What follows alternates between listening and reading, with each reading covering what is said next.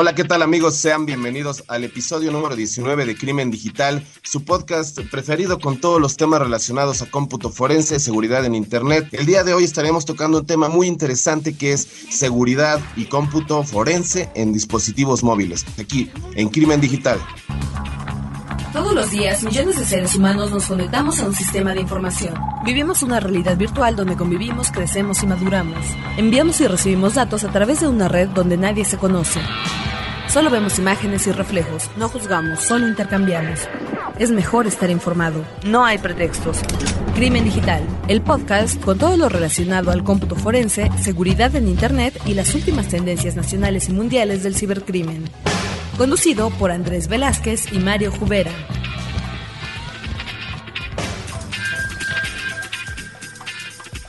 Así es amigos, eh, sean bienvenidos. Andrés, ¿cómo estás? ¿Qué tal Mario? Un gusto saludarte a ti y a todos los que nos están escuchando en este momento desde su casa, desde el lugar de trabajo, la escuela o también que están en, su carro, ¿no? Sí, claro, pues Andrés, en esta ocasión eh, tuvimos que recurrir de nueva cuenta a los servicios de Skype ya que te encuentras de nuevo de viaje, ¿no? ¿Dónde andas? Ahorita ando en Montreal, acá en Canadá. Este, precisamente vine a un evento muy interesante que es el, el Digital Crimes Consortium, que es un evento realizado anualmente por Microsoft, eh, donde Microsoft tiene una, una, iniciativa muy fuerte de poder llegar a reunir a, todos los policías o los fiscales que están viendo temas de ciberdelitos y traerlos junto a todas aquellas empresas que están muy involucradas con, con este tema para intercambiar ideas, eh, nuevas métodos de investigación y demás. Es decir, así, así como en este caso nosotros estamos acá participando, hay gente de, de Facebook, hay gente de MySpace, de los diferentes servicios que muchas veces podemos requerir eh, ayuda y, poder llegar a, hacer iniciativas en conjunto. Lamentablemente no puedo platicarles mucho de lo que estamos viendo, precisamente por, por la confidencialidad que uno tiene que, ir manejando en estos temas, pero pues ya se imaginarán, ¿no? Estamos discutiendo muchos temas de cómo están siendo los ataques, este, redes bots, eh, eh, algunos laboratorios y demás, ¿no? Entonces, pues eh, muy interesante y digo, de aquí me están saliendo algunas ideas para platicarlas más adelante y pues ya los vamos a compartir con todos ustedes. Oye Andrés, muy interesante, sobre todo el tema este de Microsoft eh, como, como una empresa realmente preocupada, ¿no? En los términos de seguridad y de cómo se va a presentar estos temas para el futuro, sobre todo ver este vínculo que hace con las diferentes empresas y con los diferentes eh, actores de esto de la tecnología y pues qué, bien que andas por allá y pues ya estaremos escuchando todas las ideas, ¿no? Me parece perfecto, sí, de hecho ya habrá tiempo de, platicar algunas, algunas de las cosas, ¿no? Exactamente, pues bueno, ¿qué te parece si aparte de esto vamos a, hacer los agradecimientos, como ya es costumbre? En esta ocasión, a mí me gustaría mucho agradecerle de nueva cuenta el, gran comentario que nos hizo nuestro amigo Baruco, el cual comenta un poquito más y aparte amplía un poco más el tema que tocamos la vez anterior sobre la piratería. Eh, la verdad es que tuvimos la oportunidad de leerlo y pues bueno, al final de lo que se trata aquí Andrés es de hacer como una especie de, diálogo, ¿no? En este término tan importante que podría ser la, piratería en todos los países de, Latinoamérica, ¿no? Así es, así es. Y bueno, este, yo también por acá tengo un correo electrónico que nos llegó de, Francisco Ortega. Eh, el cual nos felicita por este podcast, que lo escucha cada vez que van en el auto, automóvil y es uno más de, nuestros seguidores en Internet. Muchas gracias. Y es una pregunta eh, puntual este, ¿qué sucede cuando en un medio, como es un disco duro, aparentemente no puede ser montado, ya sea por un daño lógico o físico? Eh, esto con la finalidad de poder realizar una imagen forense, en donde sabemos que existe información, sin embargo, por descuido o con toda la intención, el disco duro se, eh, se golpea al caerse. La lógica me dice que la información aún sigue en el disco duro, sin embargo, el daño físico puede ser un problema al tratar de generar una imagen forense. Es una, una muy buena pregunta. ¿Qué nos puedes decir de eso, Mario? pues, bueno, la verdad es que yo, yo concuerdo con, con la lógica que maneja este eh, Francisco, sobre todo en términos de que, bueno, nosotros sabemos que que, bueno, los dispositivos, en este caso el hardware, tiende a ser un poco delicado muchas veces, ¿no? Entonces, hay veces que, que con el simple hecho de destruir esta prueba, probablemente se pueda eliminar algo que se pudiera utilizar posteriormente para un juicio en este tipo de casos. Eh, sin embargo, me queda duda sobre el tema o sobre lo que significa ser montado. Andrés, ¿nos podrías explicar un poquito sobre esto? Bueno, claro, mira, al final de cuentas, cuando decimos que un disco duro va a ser montado, eh, muchas veces se refiere a que lo vamos a, eh, vamos a permitir llegar a que el sistema de archivos sea identificado y eh, a su vez accedido por parte de un sistema operativo. Aquí y voy a redondear esto y lo vamos a tratar de, contestar de una manera rápida pero concisa. Un disco duro puede llegar a estar dañado físicamente. Esto significa que la información sigue estando ahí, pero que el hardware, es decir, las partes del disco duro pueden llegar a estar dañadas. El, daño más común que hay hoy en día es el que se pega en las cabezas. Esto significa que si nosotros vemos un disco duro es como si fuera un tocadiscos, ¿no? Y, que tiene eh, precisamente la, aguja para poder llegar a, leerlo. Cuando esa aguja normalmente mm, está flotando arriba del disco y es la que empieza a leer esos bits cuando hablamos de que una cabeza se pega, significa que la cabeza se descuadra, de tal manera que está o muy arriba o está rayando el disco. Entonces, en esos casos, lo que hay que hacer es cambiar la, la cabeza para que pueda llegar a ser leído. El tema es de que para poder llegar a recuperar ese disco necesitaríamos tener un disco exactamente igual, eh, con el mismo modelo, la misma marca y la misma revisión para poder llegar a intercambiar las piezas. Pero no es tan sencillo como parece, porque al final del día tenemos que los platos son varios, no es nada más uno. Es decir, imagínense como si fuera una torrecita de discos. Si se llega a mover una milésima de micrómetro, si es que eso existe, este, o la mínima expresión, ya no coinciden los, los sectores, ya no coinciden, eh, digamos que la estructura de que tiene el disco, y entonces no podríamos llegar a recuperar la información. Entonces, ya que expliqué todo cómo se funcionó todo esto, hay, bueno, ahí un, un, dato curioso, hay un gran mito de que dice la gente que los discos duros están cerrados al alto vacío y que entonces que no los abras porque entonces eso es falso, realmente no, lo que tiene es de que adentro está de alguna manera controlado el, ambiente que está dentro del disco, ¿no? Entonces, por eso es de que normalmente si llega a tener una abertura tiene como un filtro para que no entren partículas y que puedan llegar a, dañar el disco, ¿no? Si queremos llegar a recuperar la información de este disco, normalmente se hace en algo que es conocido como un, clean room, un cuarto limpio, donde precisamente se controla la humedad, se controlan las partículas y, demás. Entonces, cuando aquí nuestro buen amigo Francisco nos dice que, qué sucede cuando, cuando está presentando un daño lógico o un daño físico, significa que no lo estamos pudiendo llegar a leer de, de, una manera de que nada más lo conecto y lo veo. Lo que tendríamos que hacer es de que la imagen forense no importa que tenga un daño lógico o físico el disco, porque estoy en un nivel tan bajo que yo puedo llegar a leer desde el primer sector hasta el último sector. Quizá algunos clústeres que estén dañados físicamente, trato de leerlos. Y normalmente las herramientas forenses tratan una, dos, tres, cuatro veces o cinco veces. Y si no pueden leer el clúster, se brincan al que sigue, pero te informan que se brincaron ese clúster. Hay veces en que ese clúster, pues obviamente al estar dañado, ya no era utilizado por el sistema operativo o el sistema de archivos. Entonces ya no hay ningún problema. Entonces, para, redondear y, contestar en una sola frase, para generar una imagen forense, no importa que tenga un daño lógico el disco, si es un daño físico únicamente de un clúster se lo brinca y si es un daño físico de una cabeza o de la tarjeta electrónica o algo más, ahí hay que reemplazarlo para poder llegar a leerlo. En este caso, eh, creo que alguna vez platicamos, ¿no? Muy brevemente, que un disco duro baleado o en un incendio o aventado en una piscina o una alberca, pues aún así la información sigue estando ahí y sí es posible llegar a recuperarlo. Hay muchos trucos, pero sí se puede, ¿no? pues yo creo que este es, es, como muy gráfico la situación, ¿no? Y sobre todo también que pues, de alguna manera la información está dentro del medio físico y pues bueno, con el proceso adecuado se puede llevar a cabo. Fíjate, Andrés también este, nos escribió un mito 1979, quien nos comenta que, bueno, está aportando también algunos temas sobre la piratería, etcétera, etcétera. Eh, sin embargo, bueno, él se va un poquito más al tema de las de cuestiones sociales y pues, pues bueno, en realidad, este, como decíamos, el tema de la piratería probablemente tiene muchos eh, diferentes enfoques, eh, hay que tratarlo desde, desde diferentes perspectivas, pero sobre todo lo más importante es que al final, pues el tema de la piratería sigue siendo un delito, ¿no? Así es, hay que yo creo que, invitar a alguien para que nos hable un poquito más de este tema, porque el decir piratería es un concepto muy particular que es, que es penado y que cumple cierta tipificación. Hay otros que, nosotros muchas veces como personas eh, comunes y corrientes, más corrientes que comunes, eh, normalmente decimos es piratería cuando eso no es piratería, sino es violación a derechos de autor. O sea, eh, hay muchas veces que, hablar un poquito más acerca de, los términos legales como son, ¿no? Pero bueno, eso yo creo que lo podemos apuntar ahí en nuestra super libreta para poder llegar a, exactamente para poder llegar a platicarlo en otra ocasión, ¿no? Pues bueno, muy bien. Entonces, Andrés, pues bueno, nada más le recordamos a todos nuestros amigos que ya saben, estamos a sus órdenes.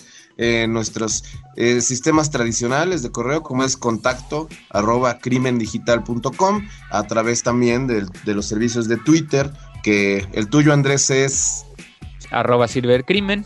El mío es arroba eh, Jubera. También está el del programa como tal, que es arroba crimen digital. Invitamos también a todos nuestros amigos a que nos dejen un correo de voz al 01800 087 2423. Nada más recuerden de decir a qué, a qué programa va dirigido de, los, de la gran gama de, de, podcast que se pueden encontrar en frecuencia cero. Y pues bueno, ahí los estaremos este, esperando con toda su información, con todos sus contactos y sobre todo, pues bueno, con este tipo de retroalimentación tan importante que estamos recibiendo, ¿no, Andrés? Así es, así es. Eh, no se olviden también de, entrar a iTunes.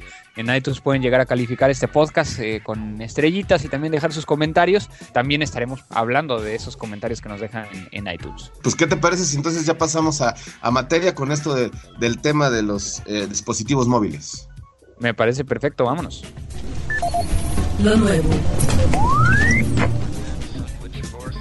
Así es, Andrés. Pues oye, este tema de los dispositivos móviles que tanto ha ha causado este expectativa, eh, tanto al interior como al exterior de lo que pasa aquí en Crimen Digital. Este, bueno, eh, el tema es el siguiente y de dónde surgió fue que yo en mi viaje ahora que tuve a, Quito y a, Bogotá, eh, bueno, me robaron el, el teléfono celular y entonces me quedé reflexionando un poquito sobre toda la información que yo tenía en ese teléfono.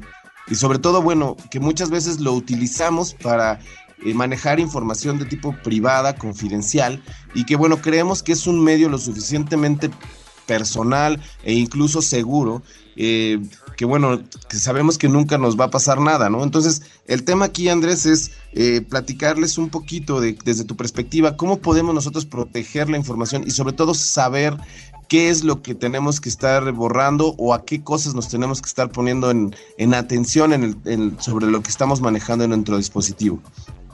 Bueno, aquí hay, un punto importante que es que al, día de hoy eh, los teléfonos celulares se, han convertido en el dispositivo eh, más personal que existe. Es decir, si en este momento, eh, como es tu caso, te quitaran el, celular o en este caso también que te lo quitaron, pues qué podrían llegar a saber de ti, ¿no? O sea, Exactamente. Pues ahí yo creo que si, nos lo permites, pues vamos a tomar tu, caso como ejemplo, ¿no? Platícanos un poquito qué tenías dentro del teléfono.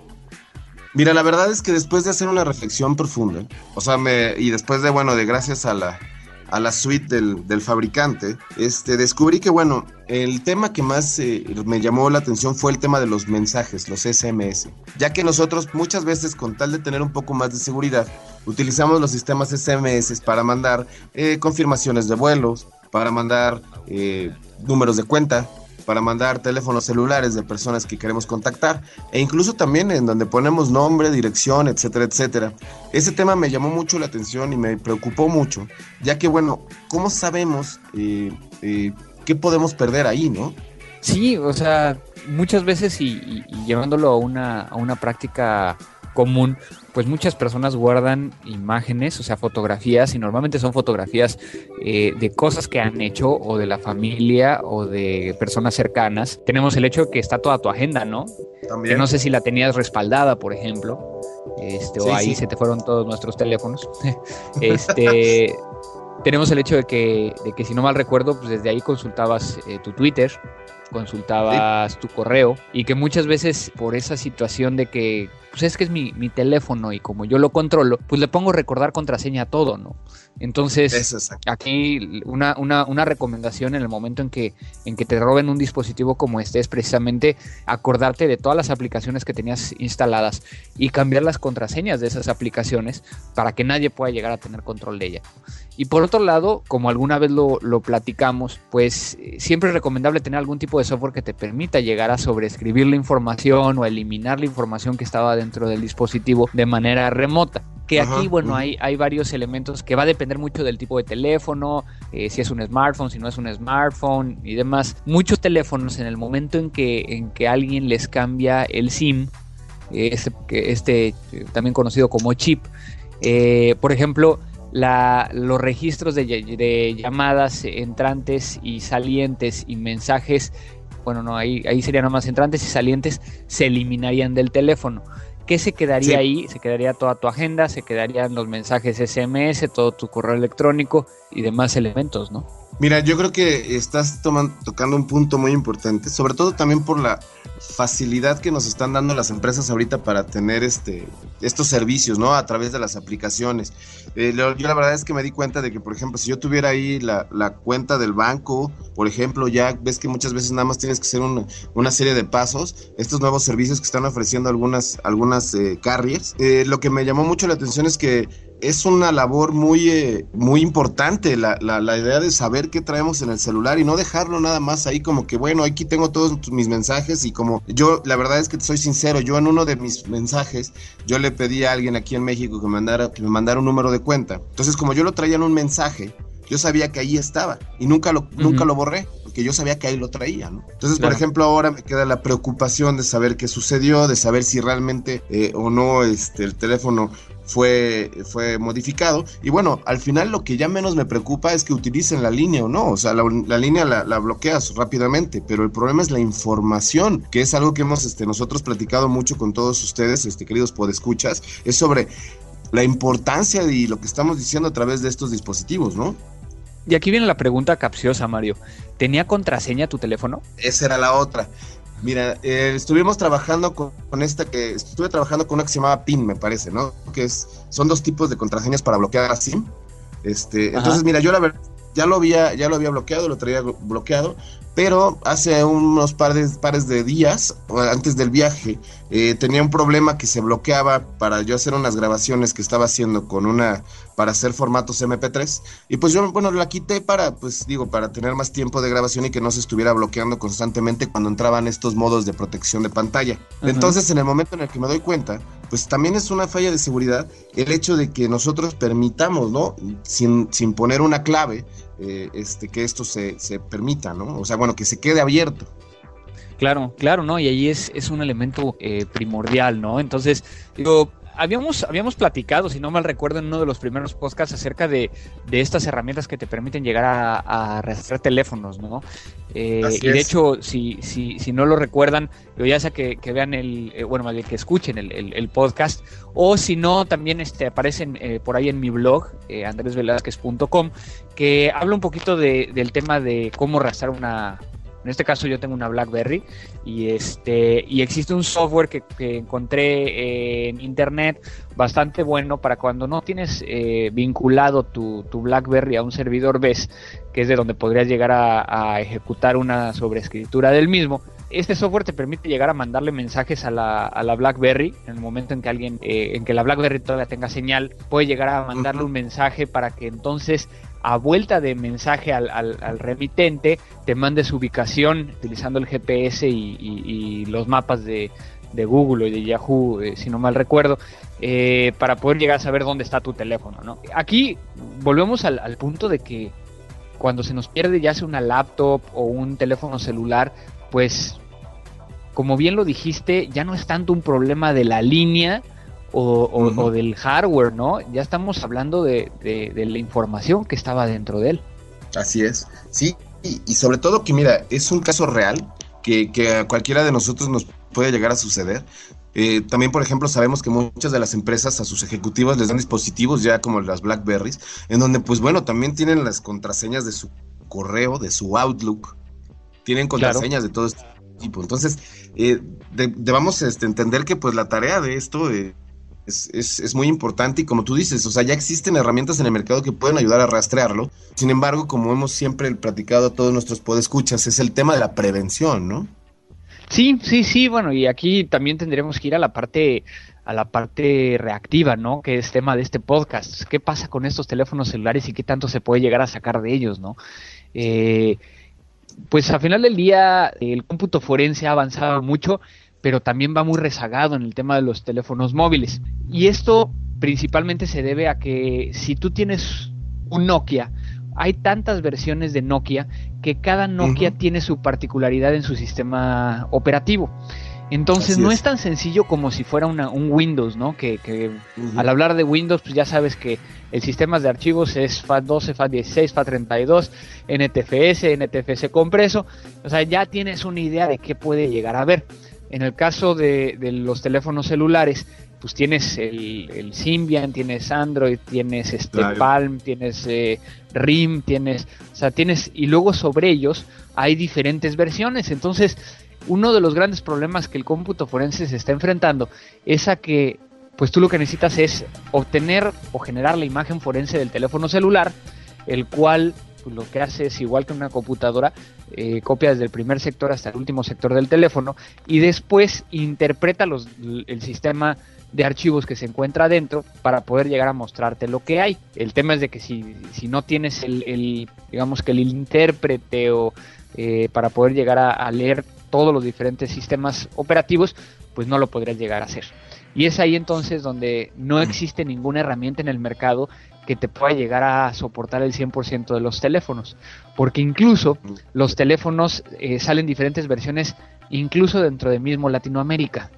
El mismo modelo puede llegar a tener diferentes sistemas a, nivel América, ¿no? Sí, bueno, y también en este sentido, que, que, interesante que tocas ese tema. Por ejemplo, en, algunos países descubrí ahora en esto que, bueno, el tema de que los teléfonos te dicen, ¿no? Te lo abro a todo tipo de banda, por ejemplo. O por ejemplo, que también este, te dice, mira, este, este chip puede ayudarte en tantos países y te cuesta 10 dólares. Entonces, como que existen ya muchas alternativas para craquear estos sistemas que pues de alguna manera tú lo ves como un beneficio, pero sin embargo estás incurriendo en una falla de seguridad muy grande, ¿no?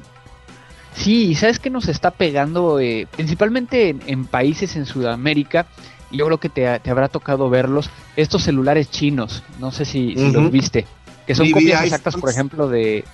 Exactamente, que son iPhones chinos, entonces tienen la, muy similar a, lo que sería el iPhone, este, pero que traen un sistema completamente diferente y que nos, nos afecta como, como investigadores, ¿no? Entonces, un área que, puede llegar a crecer mucho a nivel internacional es precisamente el área de análisis de celulares. Eh, para que tengan una, idea, nosotros eh, eh, dentro de la oficina tenemos cerca de nueve diferentes herramientas para analizar teléfonos y ha habido veces que llegan teléfonos y pues no podemos hacer nada porque nuestras herramientas no lo, no lo pueden llegar a, a interpretar.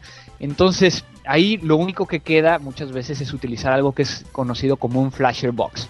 Un flasher box son estas cajitas que pueden llegar a ustedes a encontrar en esos lugares donde les desbloquean el teléfono, eh, que a final de cuentas te entras al sistema y no de una manera forense, sino de una manera como si fueras el programador, extraes la información que se encuentra en ella. Aquí el tema es de que al hacerlo pues estás eh, manipulando o estás dañando el teléfono, ¿no? Entonces es algo que muchas veces se le deja únicamente a, la autoridad, o sea, que la autoridad sí lo pueda llegar a hacer para poder llegar a, sacar esa información y, listo, ¿no? Entonces hay muchas herramientas allá afuera, eh, digo, no tantas eh, y, no tan accesibles, pero sí hay bastantes, pero sí ese es un, un común denominador. Ahora, ¿Qué es lo que se puede llegar a recuperar de un teléfono celular? Cuando nosotros estamos haciendo un cómputo forense de, un móvil, pues lo que podemos llegar a recuperar es tanto los datos existentes como los datos borrados. Eh, ¿qué, te imaginas que podríamos llegar a recuperar los, en los datos borrados? Pues mira, eh, bueno, ya después de colaborar contigo por espacio ya casi de un año, casi dos años, eh, bueno, he sabido que eh, podemos recuperar los mensajes enviados, los mensajes borrados, las fotografías y bueno, también algunos tipos de descargas que, se, que realizas en el mismo teléfono, ¿no? La situación es, o sea, que sí, sí varía mucho cada una de las de los sistemas operativos, pero que bueno, esa información también está dentro del dispositivo a pesar de que tú le des delete, ¿no?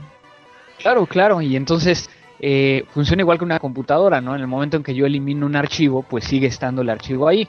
Y es el caso precisamente como comentabas de los mensajes de texto, de, las imágenes, ¿no? Ahí depende también del sistema eh, operativo como lo hemos venido eh, manejando. Sin embargo, por ejemplo, Eh, en el caso de, los iPhones, por ejemplo, eh, es un, un tema muy interesante porque el iPhone tiene una particularidad que a mí me gusta mucho para poder llegar a hacer investigaciones.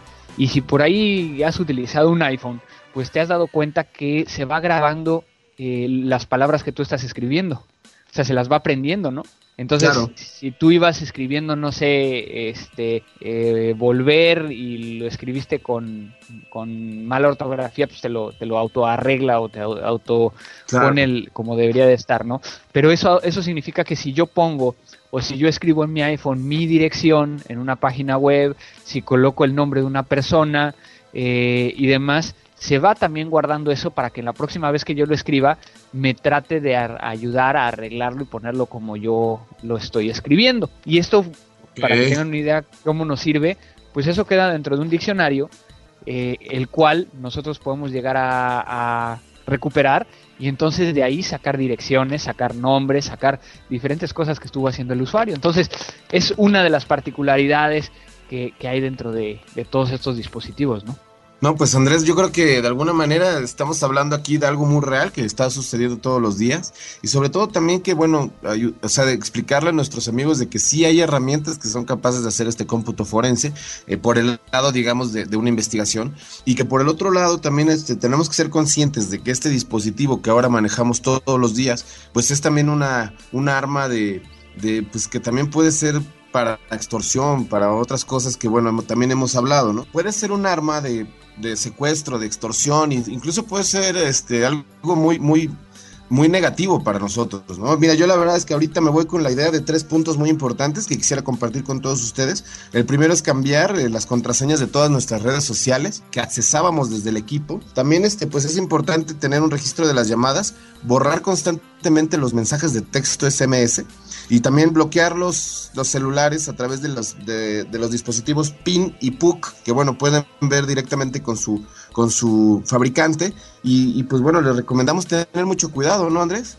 Sí, así es. Este, también, bueno, aquí desde el punto de vista forense, que es lo que yo les puedo recomendar para cerrar este tema, eh, es un área que, que, requiere de programadores, gente que se meta a poder llegar a, a desarrollar esos intérpretes de, de los sistemas operativos, es un área que puede llegar a, ser interesante.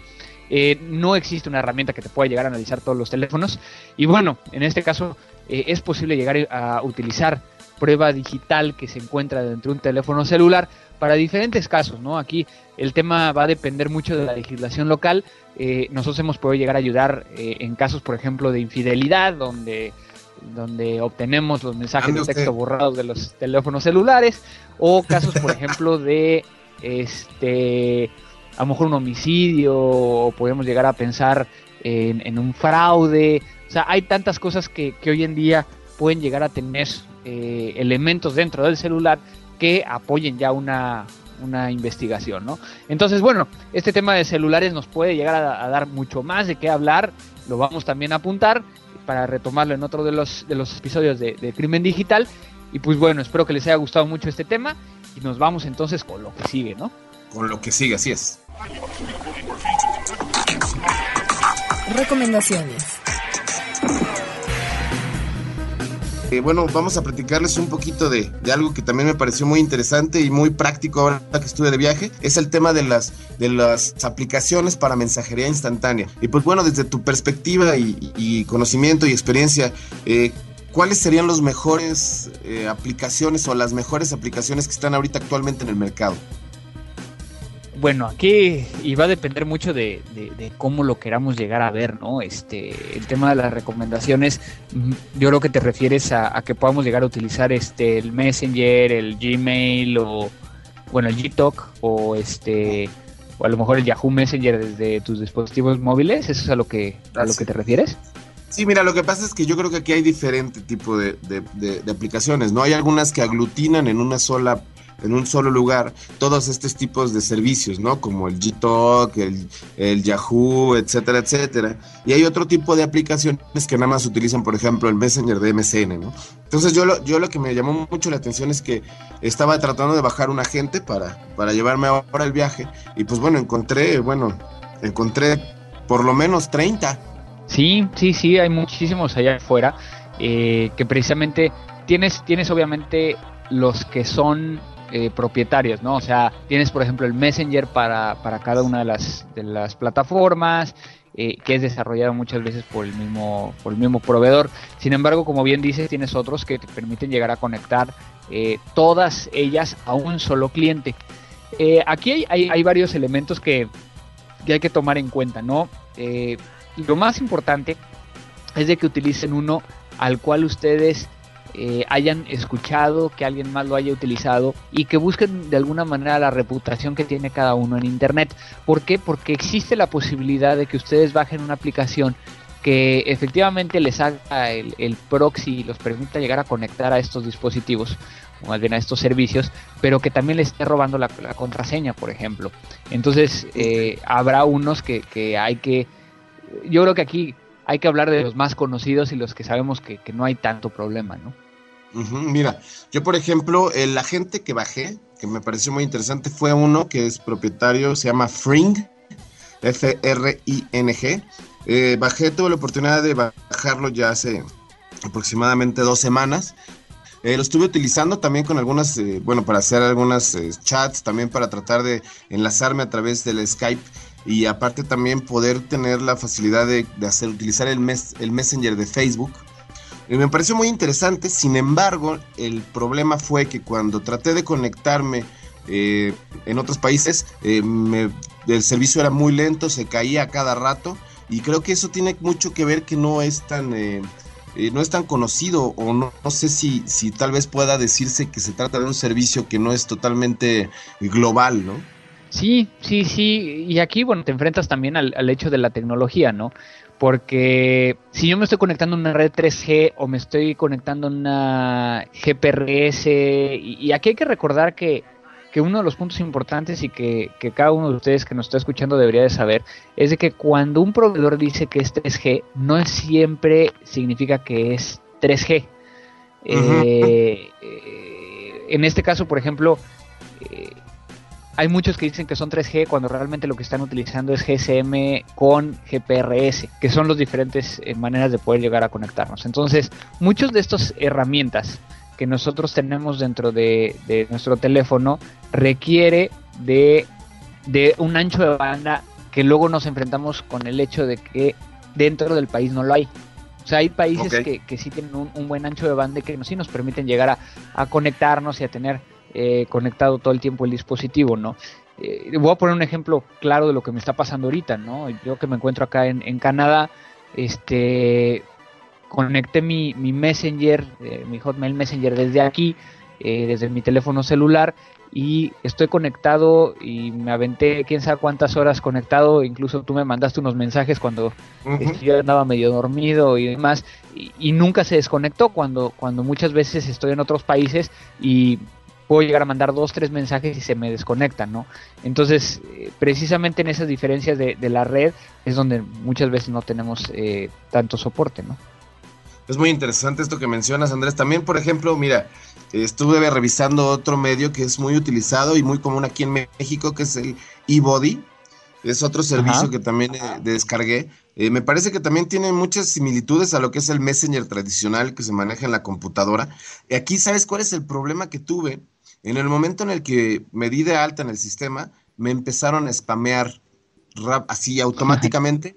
Cada vez que yo conectaba el teléfono, me bajaban este correos de, ya sabes, hola, te estoy este, tagueando en una fotografía, puedes darle clic aquí. Entonces me pareció que el ser el servicio más popular también tiene sus problemas, ¿no?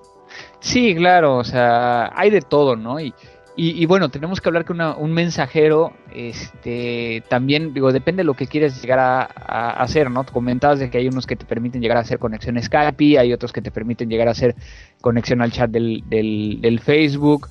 Digo, realmente necesitas estar conectado a todo o no conectado a todo.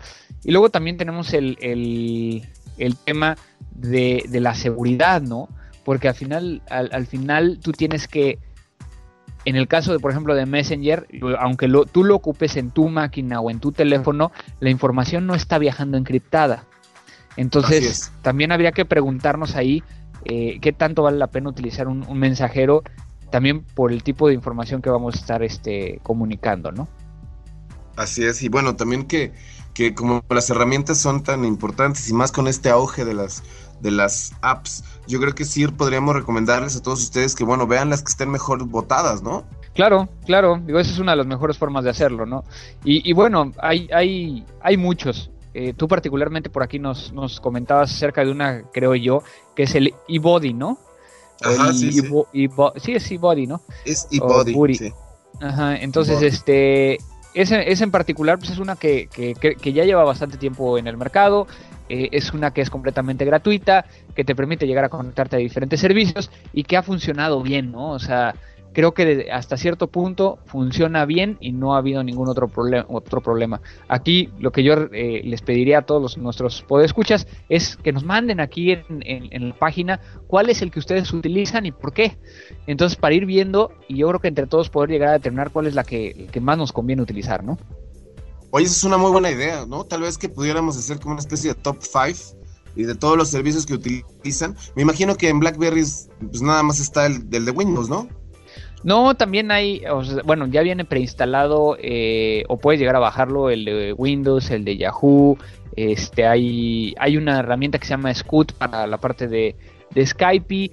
Este, hay varios, ¿no? Digo, aquí hay un tema en particular de las Blackberries que, que, que no tienen otros, otros dispositivos, que es que el, el hoy por hoy el, el, la mensajería entre teléfonos más segura que existe sigue siendo la parte de BlackBerry Messenger por el hecho de que está encriptado toda la información, ¿no? Entonces es un valor agregado que, que, te da la BlackBerry y que bueno, mucha gente ha dicho que cómo puede llegar a hacer esto y pues no puede llegar a hacerlo con otros dispositivos como sería el iPhone y demás. Bueno, aquí eh, es desde el hecho de que utiliza la misma red de RIM, la misma red de BlackBerry para intercambiar eh, la información y encriptada con 3Ds. Y bueno, herramientas como el WhatsApp y, otras que sí nos permiten llegar a hablar entre diferentes tipos de teléfonos, pues no tienen esa parte de la inscripción, ¿no? Oye, y por ejemplo, ¿es lo que dicen, es mi PIN? exactamente, ese, es eso. Cuando dicen te doy mi PIN de BlackBerry, es, es para poder llegar a intercambiar mensajes, ya sea escritos, mensajes de voz, fotografías, contactos, todo por, por este medio que está encriptado con, con 3Ds, ¿no? Ahora, también en ese caso existe algo muy importante, que es no estemos dando el PIN a todo mundo, ¿no? Claro, claro, ni lo estén subiendo a, a las redes sociales, sí, porque lo hemos visto muchas veces, ¿no? Sí, lo hemos visto muchas veces y, es lo mismo como si estuvieran ustedes posteando su teléfono celular en el Facebook, ¿no? Entonces no hay, no hay que hacerlo. Entonces, bueno, estos fueron un poquito las recomendaciones, pero al final queremos que ustedes sean los que nos envíen cuál es la su recomendación. Nosotros vamos a estarla probando, Mario va a estar probando ahora que tenga un nuevo celular este, que creo que ya tienes, ¿ah? Ya fuiste por él. Sí, ya afortunadamente. Afortunadamente ya tengo el nuevo, entonces ya no estoy tan desconectado del mundo. Pero sí está interesante hacer este top 5, sobre todo también para postearlo dentro del, de, nuestro, de nuestra página de Crimen Digital. Y pues bueno, de alguna manera también tener como estas herramientas que, bueno, están un poquito más certificadas y que al final lo más importante es esto, ¿no? Que todos eh, compartamos un poco de la experiencia y sobre todo eh, juntos podamos descubrir eh, cuál es lo, que más se recomienda, cuál es lo que más seguridad puede proveernos y bueno, ya evitar este tipo de cuestiones de, de virus y spams y bots y todo esto, ¿no? Así es, así es. Pero pues yo creo que este, ya están cercanos a llegar a sus casas o a sus trabajos o ya se tienen que poner a trabajar o estudiar. Vamos a tener que terminar este, este episodio número 19, no sin decirles cómo nos pueden llegar a contactar, ¿no? Así es. Pues bueno, de nueva cuenta, les invitamos a que nos escriban a crimen digital, a, ah, no, a contacto arroba crimendigital.com. También, bueno, están nuestros, nuestros twitters, que es la herramienta más sencilla y más rápida que hemos encontrado para estar en contacto y en interacción completa. Este Andrés es uno de los tweet maniacs más grandes que conocen. Cualquier pregunta se la pueden hacer a través de él. Su Twitter es Andrés. Mi Twitter es arroba cibercrimen, el de Mario es arroba jubera y también tenemos el, el Twitter de, del programa, de, bueno, de este podcast que es arroba crimen digital. No olviden también eh, que nos pueden llegar a, a, contactar directamente desde la página de iTunes, desde la página de crimen digital y del teléfono, ¿no? Así es, Andrés, también nos pueden contactar en nuestro servicio de correo de voz para toda la gente de la República Mexicana.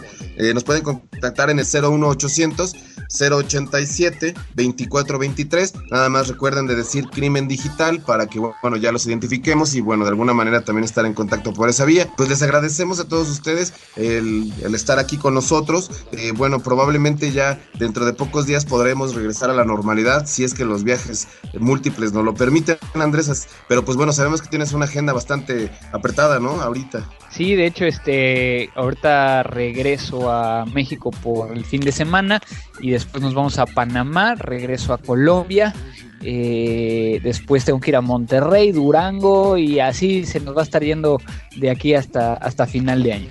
Pues bueno, de todas maneras, lo importante es que estamos aquí para todos ustedes y pues recuerden que esto fue Crimen Digital. Vámonos.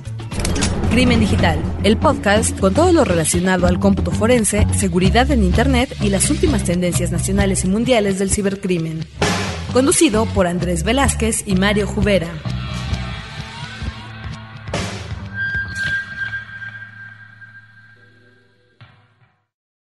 Lucky Land Casino asking people what's the weirdest place you've gotten lucky? Lucky? In line at the deli, I guess? Aha, in my dentist's office. More than once, actually. Do I have to say? Yes, you do. In the car before my kids' PTA meeting. Really? Yes. Excuse me, what's the weirdest place you've gotten lucky? I never win and tell. Well, there you have it. You can get lucky anywhere playing at LuckyLandSlots.com. Play for free right now. Are you feeling lucky? No purchase necessary. Void where prohibited by law. 18 plus. Terms and conditions apply. See website for details.